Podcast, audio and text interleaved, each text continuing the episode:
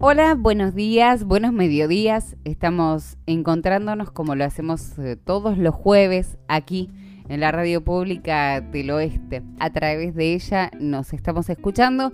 Está situada en Ituzaingó y me está faltando Aldo y me está faltando Javi para decir las vías de comunicación, pero la semana que viene seguramente todo va a volver a la normalidad. Si quieres contactarte con la radio pública del oeste, es muy sencillo, realmente es muy sencillo porque tenés que hacerlo a través de la página. Es la Radio Pública del Oeste. Otras formas de escucharnos y de contactarte con Alcem, con la Asociación de Lucha contra la Esclerosis Múltiple, es a través de la página, por supuesto, que es alcem.org y ahí hay de todo. Hace un par de semanas lo tuvimos a Agustín desde Mar del Plata, que tuvo un problemón tremendo con acceso a su medicación y salió en muchos medios de comunicación a nivel nacional. Cuando la falta de medicación de un paciente con esclerosis múltiple se, eh, se difunde y sale en los medios nacionales, nos muestra varias verdades, entre ellas lo difícil que es acceder a las medicaciones en muchos casos, no todos, pero en muchos casos las prepagas, las obras sociales, el Estado mismo a través de la Superintendencia de Salud, eh, no, no hace más que poner palos en la rueda para, para acceder a esta medicación. Nosotros tenemos que tomar una medicación de por vida todos los meses, la mayoría de nosotros, por suerte hay algunos que son asintomáticos y que casos excepcionales en que pueden vivir sin medicación muchos, la mayoría, necesitamos esa medicación. Y viste cuando te tomas una buscapina y deja de hacerte efecto y, la, y te empieza a doler la panza de nuevo si no, si no cambiaste la dieta o si no reforzaste la dosis, bueno, nos pasa lo mismo, solo que tenemos una enfermedad degenerativa del sistema nervioso central. Si nosotros no tomamos esa medicación para regular nuestro sistema inmune y que ese sistema inmune no genere brotes, estamos expuestos a que nuestra enfermedad se manifieste de la forma más fea, que es con alguna manifestación motora o cognitiva o visual o del habla o vaya uno a saber dónde se da el cortocircuito en el cerebro. Por eso a veces insistimos tanto con el tema de el acceso a la medicación, el temprano diagnóstico, el paciente activo que no se da por vencido. Porque teóricamente también nosotros deberíamos vivir con, poco estrés, deberíamos estar tranquilos, deberíamos como tener una vida relativamente, no te digo relajada porque es en Argentina, pero tener una vida amigable, confortable, para que nuestro sistema inmune justamente haga, entienda y accione como recomendaban las viejas, ¿para qué te haces mala sangre si te enfermas? Bueno, a nosotros nos pasa eso, ya estamos enfermos, así que si nos hacemos mala sangre, nos va a pasar algo. Y si no tomamos la medicación, nos va a pasar algo. Así que muchas veces desde el SEM se, recurre a abogados especializados en salud que son muy cariñosos, muy empáticos, porque saben que pedir una medicación teniendo un certificado de discapacidad y tener que solicitarla a través de las vías judiciales es perder calidad de vida, porque uno no elige la medicación que tiene que tomar.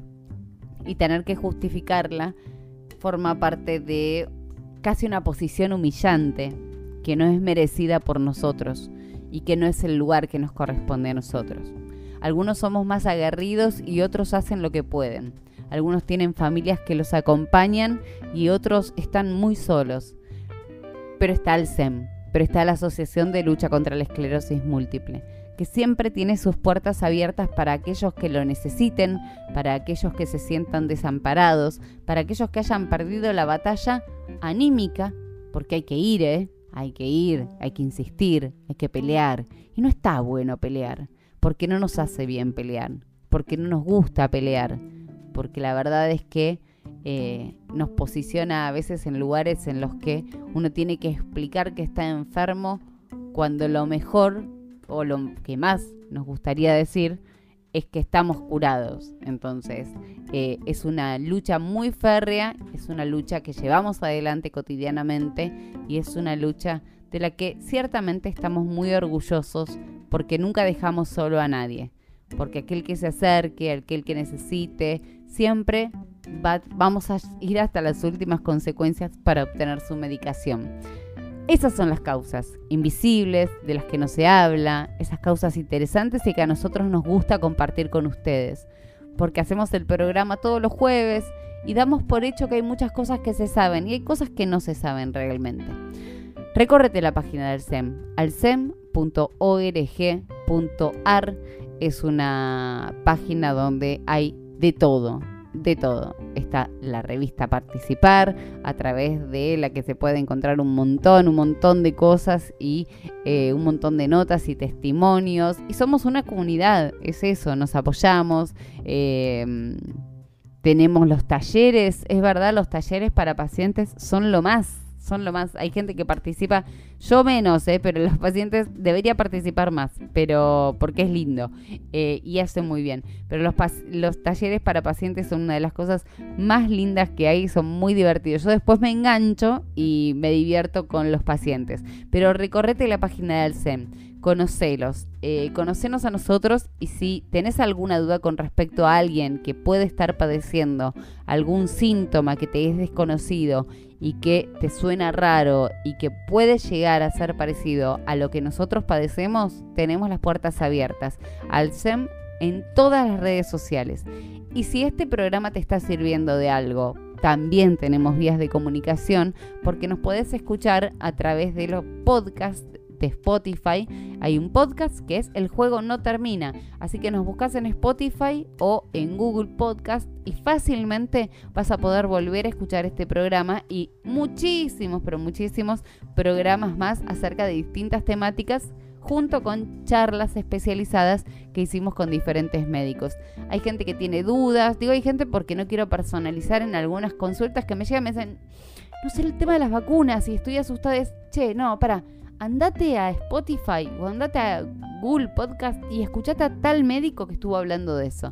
Y da mucha tranquilidad porque nuestros profesionales laburan con mucho cariño, con mucho afecto y con, con, la empatía que necesitamos. Los abrazos virtuales en el juego no termina, no faltan nunca.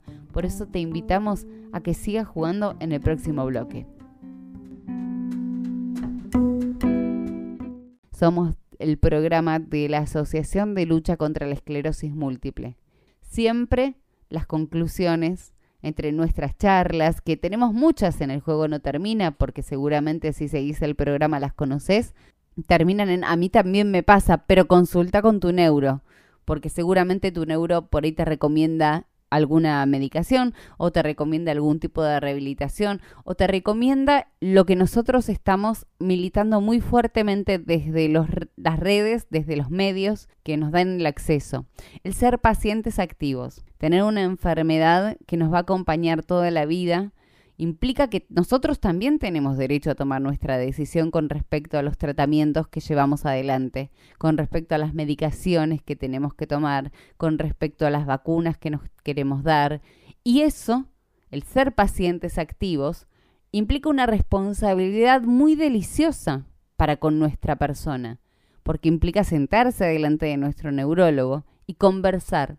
No de igual es claro, porque él conoce más, pero los que recibimos los medicamentos y los procedimientos somos nosotros. Y eso hace que últimamente, y en las viejas generaciones también, pero especialmente las nuevas generaciones de neurólogos, tengan una escucha muy especial para con el paciente. Nos escuchan, nos entienden, tratan de ponerse difícilmente y dificultosamente y con mucha valentía en nuestros zapatos para entender qué es lo que estamos pasando y por qué a veces tomamos alguna decisión y por qué a veces nos atemoriza tomar otras decisiones. No es fácil entender a un esclerótico. Nos levantamos todos los días con distintos síntomas. Nos, nos levantamos todos los días sabiendo que capaz que estamos más cansados, nos levantamos de diferentes humores, nos levantamos con distinta energía y nos levantamos sabiendo que mañana no sabemos cómo nos vamos a levantar. Y tal vez esa sea la pregunta más grande y más fuerte que tenemos nosotros, las pacientes de esclerosis múltiple, para compartir y con la que tenemos que convivir el resto de nuestra vida. y aprender a enseñarle a nuestro entorno, a nuestros amigos, a nuestros familiares, que estamos acompañados por una enfermedad. ¿Estamos impedidos de algunas cosas? Claro que sí. Muchos de nosotros somos discapacitados. Algunos no pueden caminar, otros hay día que no podemos pensar, algunos no pueden tragar, otros están afectados a nivel cognitivo. Es la enfermedad de las mil caras. Y yo te invito hoy especialmente a explorarla porque durante esta semana se dio el Congreso de Neurología y, y, nuestros neurólogos le pusieron el cuerpo a la pandemia, le pusieron el conocimiento, le pusieron la cabeza para tratar de ayudarnos y llevarnos por un camino que fuera beneficioso. Y el doctor Correal estuvo y tenemos un audio de él que vamos a compartir. ¿Cuáles fueron las reflexiones que el doctor Correale hace en este congreso de neurología? Y nos interesa muchísimo escuchar su testimonio. Una vez que llegué al diagnóstico, tengo distintas opciones, elijo una de ellas, la monitoreo y si el tratamiento no falla, continúo con el mismo, y mientras que si falla, tengo que comenzar nuevamente mi círculo y cambiar de tratamiento en el momento más adecuado para momento. Y para realizar la elección del tratamiento, yo me tengo que basar tanto en factores específicos del paciente, algunos de los cuales son de trascendencia, como por ejemplo en las mujeres la necesidad o el deseo de concebir un embarazo, y desde el punto de vista del tratamiento específico en sí, no solamente la efectividad que ese tratamiento tiene, no solamente la, seguridad que ese tratamiento tiene, sino otra serie de factores como la vía de administración, los requerimientos de monitoreo, la reversibilidad de sus efectos y últimamente, cada vez con más importancia, el impacto económico sobre el sistema de salud que esto posea. Entonces, en base a todos estos factores, lo que yo hago es elegir un tratamiento determinado. Pero cuanto más temprano yo use ese tratamiento, mayor será el beneficio que pueda lograr. Cuando yo inicio el tratamiento en menos de un año con drogas de alta eficacia, puedo lograr que ese paciente retarde mucho más la adquisición de ese índice de discapacidad que cuando lo comienzo a más de tres años, evidenciando nuevamente de que el tratamiento temprano con drogas de alta eficacia es un factor relevante para impedir la discapacidad en el largo plazo, que es lo que en definitiva a nuestros pacientes nos interesa prevenir. Dijimos que podíamos tomar un tratamiento, que podíamos elegirlo en base a distintas variables y que cuando elegíamos ese tratamiento, si lo monitoreamos, si no había falla terapéutica, podríamos continuar el mismo. Pero ¿qué sucede si hay falla terapéutica? Si hay una falla terapéutica, yo debo replantearme nuevamente el mecanismo de acción del fármaco y cuál es la mejor opción para ese paciente en ese momento. Y debo hacer el cambio, debo hacer el cambio en el momento más adecuado. Y esa su óptima respuesta, esa respuesta que no es adecuada, debo modificarla a través de la elección de un fármaco que contemple también distintas variables como puede ser no solamente la respuesta óptima, sino también la seguridad, algunas consideraciones del estilo de vida de ese paciente para no solamente proporcionarle evitar la discapacidad, sino también lograr que mantenga su estilo de vida, tener en cuenta, como dijimos previamente, algunas variables como pueden ser el deseo del embarazo. Finalmente, lo que yo debo tener es en cuenta de que estos pacientes, cuando yo decidí que voy a cambiar la medicación, debo empezar a pensar cuál es el mejor medicamento para ese individuo, individualizar la terapia y finalmente hacer el cambio en el momento más adecuado porque el objetivo final en el abordaje de los pacientes con esclerosis múltiple para evitar su discapacidad y mantener su calidad de vida es elegir el fármaco correcto en el paciente adecuado y en el momento más apropiado. Si no respetamos estas pautas, seguramente estaremos lejos de alcanzar el objetivo final que es la discapacidad con buena calidad de vida, que es lo que promovemos en nuestros pacientes. Ahí entonces escuchabas al doctor Correale atravesando la pandemia. Fue realmente muy difícil porque se enfrentaron a una situación absolutamente desconocida y de acuerdo a lo que llegaba, la información mundial que iba llegando, eh, se enteraban que éramos de riesgo, que no éramos de riesgo, que había que vacunar, que no había que vacunar, que hay que dar tercera dosis. Bueno, el tema ahora es la tercera dosis, es uno de los temas que se está planteando a nivel neurológico en el mundo y cómo los pacientes de esclerosis múltiple y de otro tipo de enfermedades desmielinizantes y degenerativas se encontraron teniendo que enfrentar las terapias con mucho más esfuerzo para que no se doblegaran y no, no perdieran tonicidad, no perdieran los avances. Las terapias son muy importantes, hay que continuarlas. Las vacunas son muy importantes, la primera, la segunda y la tercera dosis. No hay que quedarse tranquilo con una, una sola dosis, hay que insistir y hay que ser muy responsables. Pacientes activos,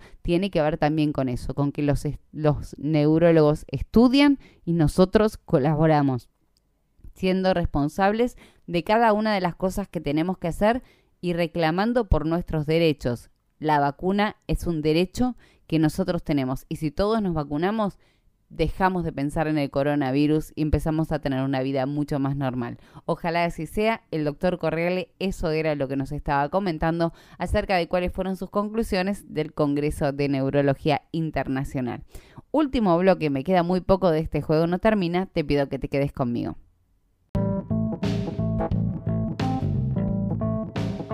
Como quien no quiere la cosa y sin que yo esté presente, mmm, tenemos los esclerotips a cargo de Nico, que es un lujazo, un lujazo. Así que vamos a ir con eso, que es uno de los más esperados de El juego no termina.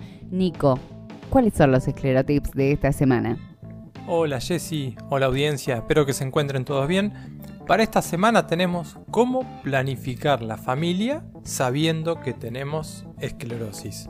Eh, lo que estuvimos haciendo, como siempre, es los lunes a la mañana en el Instagram de esclero.amigos. Salió la encuesta y tuvimos una participación súper amplia. Así que aprovechando que esta semana estamos, no nos pudimos encontrar en la virtualidad, eh, vamos a pasar todos los tips eh, que nos cargaron ahí en el estado de la cuenta y la semana que viene lo vamos a retomar y vamos a eh, comentar un poquito sobre nuestras experiencias y ampliar algunos que de acá que nos parecieron eh, interesantes. Así que sin más rodeos, ¿cómo planificar la familia sabiendo que tenemos esclerosis múltiple? Acaban. Dice, yo no estaba tan segura si quería ser mamá, pero el diagnóstico me confirmó que sí quiero. Otro dice, hola, eh, se puede planificar. En mi caso estuve y sigo con interferón. Tuve dos nenes y queremos otro. Otro dice, en mi caso ya soy papá, pero decidimos con mi esposa no tener más hijos. Cuando llegó el diagnóstico ya tenía dos nenes y decidimos quedarnos así. Otro dice, mi neuro eh, me planteó la planificación. Nunca estuvo en mis planes, pero con la esclerosis lo confirmé. Esto está bueno, está bueno saber qué cosas nos plantean nuestros neurólogos, ¿no? Porque muchas veces entre nosotros lo conversamos, entre los pacientes, pero claro, eh, el único que nos conoce perfectamente o la única es eh, nuestro, nuestra neuróloga, eh, con lo cual por ahí lo que nosotros nos decimos generalmente son consejos entre nosotros, pero la única persona que nos conoce y que nos puede bajar esa línea es nuestro neurólogo eh, en función de lo que le estamos contando nosotros y en función de cómo nos ven ellos. Esto, esto me parece interesante para, para retomarlo la semana que viene. Eh, ¿Qué cosas nos dicen nuestros neurólogos? retomamos. Otro dice, tuve a mi bebé y luego tuve un brote postparto. Con mi marido decidimos no tener más hijos. Otro dice no estaba muy segura de ser mamá y con la esclerosis definí que no. Eh, todo lo contrario a lo que decía antes, que no estaba tan segura, pero definió que sí. Em, otro dice tengo 16 años, eh, no estaba en mis planes, no quería tener hijos eh, antes y ahora menos. Bueno, una lástima que tengas 16 años y que tengas que cursar esta enfermedad. Queda tiempo todavía. Eh, hay tiempo para cambiar de opinión siempre. Eh, o no. Otro dice, desistí, que, eh, desistí porque no estaba segura de ser mamá y con la fatiga me asusté. Pero tengo tres hijos peludos. había leí otra cosa. Eh, tres hijitos peludos, me imagino que serán perros o gatos. Eh, estoy buscando perro gato. Mi hijo ya tiene 21. Y no aclara nada más. No sé si, si le molesta que tenga 21. No sé si sigue en la casa. Pero bueno, está buscando perro gato. Por algo será. Otro dice, lo primero que pregunté, ¿puedo tener hijos? Ahora esperar que me den luz verde. Igual, ¿qué se hace si hay un accidente? Bueno, eso es justamente por ahí lo, que hablábamos antes, que, nuestro neurólogo es el que mejor nos puede aconsejar en este sentido. Siempre, y, bueno, y siempre como comentamos, ¿no? De, siendo pacientes activos y poniendo por delante nuestro, eh, nuestro entendimiento de la cuestión, nuestra propuesta. El neurólogo no nos va a venir a decir qué tenemos que hacer con nuestra vida, pero es quien mejor nos observa y nos conoce desde afuera. Pero nuestras intenciones eh, las tenemos que poner siempre en cuestionamiento y, en contexto para que, eh, para que la persona nos juzgue justamente.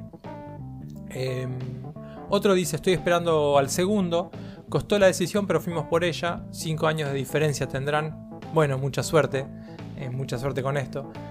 Em, hoy ya tuvimos una beba y decidimos quedarnos así. No es fácil cuando hay fatiga maternar las 24 horas. Claro, la verdad que eh, poner en, juego estos dos. Bueno, yo soy.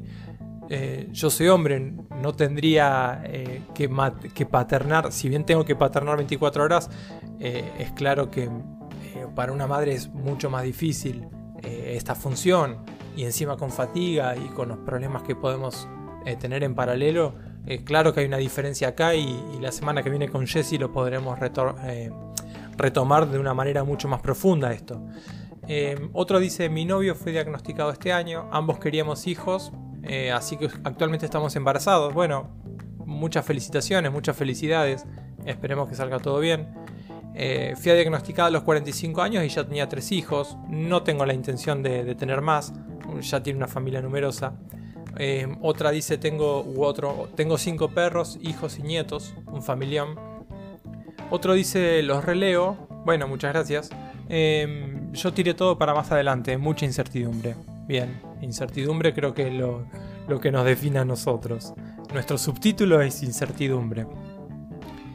Otro dice, creo que de a poco y viendo y reconociendo a quién tenemos enfrente, acá me queda la duda si se refiere a su pareja o a la enfermedad. De cualquier manera, está bueno reconocer a quién tenemos enfrente en cualquier situación, más si estamos planificando, ya sea la enfermedad o la persona, quiero decir, ¿no? Em, otro dice que tenía una niña antes del diagnóstico y si la resonancia está ok, iremos en busca del hermanito o la hermanita. Muchos éxitos, muchas felicidades con esto. Em, tiré para más adelante y ahora cambié de medicación. Evaluaré otras opciones. Si no, bueno, el cambio de medicación siempre es una incertidumbre. Ya sabemos que Aparte de los efectos secundarios, tenemos más o menos una latencia de 4 meses, dependiendo del medicamento, hasta que podemos empezar a evaluar si el tratamiento es adecuado para nosotros. Y, esa evaluación ya sabemos que demora mucho tiempo.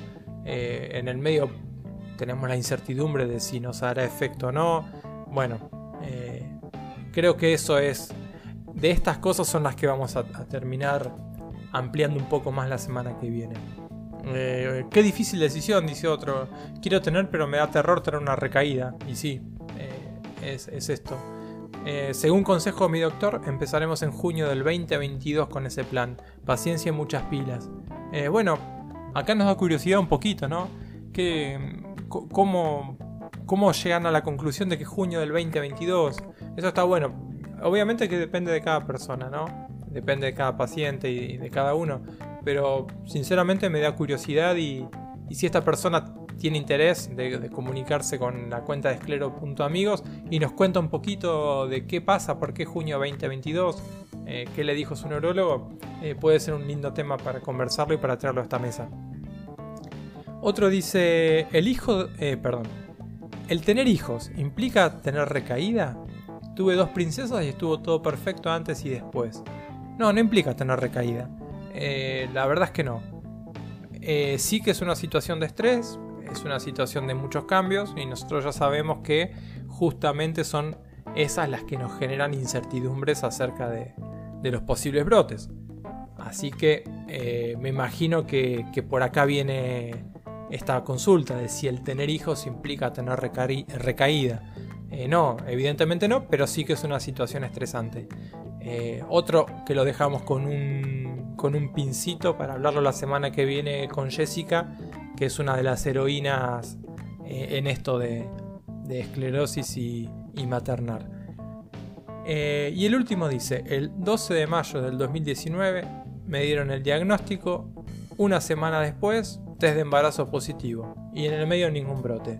Espectacular. Esto es una luz de esperanza que nos, da a todos eh, saber que estas cosas eh, que estas cosas suceden y que está todo bien y que puede pasar. Eh, así que bueno, muchísimas gracias a todos los que han participado. como siempre es un gusto enorme poder leerlos, poder hacer este compendio ordenar toda esta información y transmitírselas. Eh, para la semana que viene vamos a estar ampliando un poquito más sobre esto.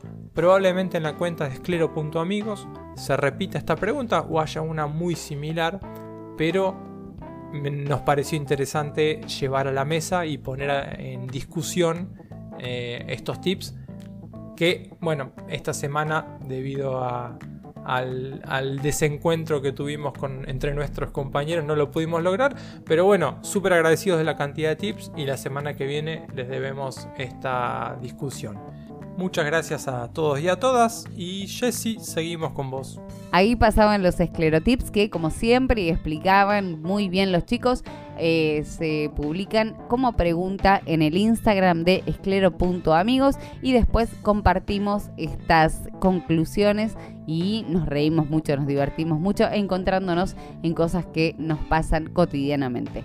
Quédate ahí que el juego no termina, sigue. Bloque de despedida de El juego no termina. No se olviden de pasar por la página de Alcem. No se olviden de pasar por las redes sociales de Alcem para estar al tanto de todo lo que va pasando, de los talleres que se van haciendo. Implíquense con las cosas que ocurren. Sepamos qué es lo que realmente importa.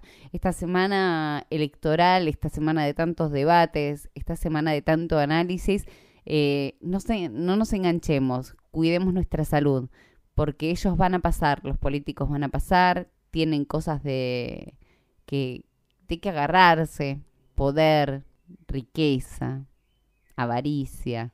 Y nuestros valores tienen que ver más con preservarnos. Y preservarnos implica ser fuertes. Y ser fuertes y generar también una especie de coraza para que nuestro comportamiento para con, para con nosotros mismos como pacientes sea responsable. Nadie puede venir a solucionarnos una enfermedad sin que nosotros no nos involucremos voluntariamente en esa sanación.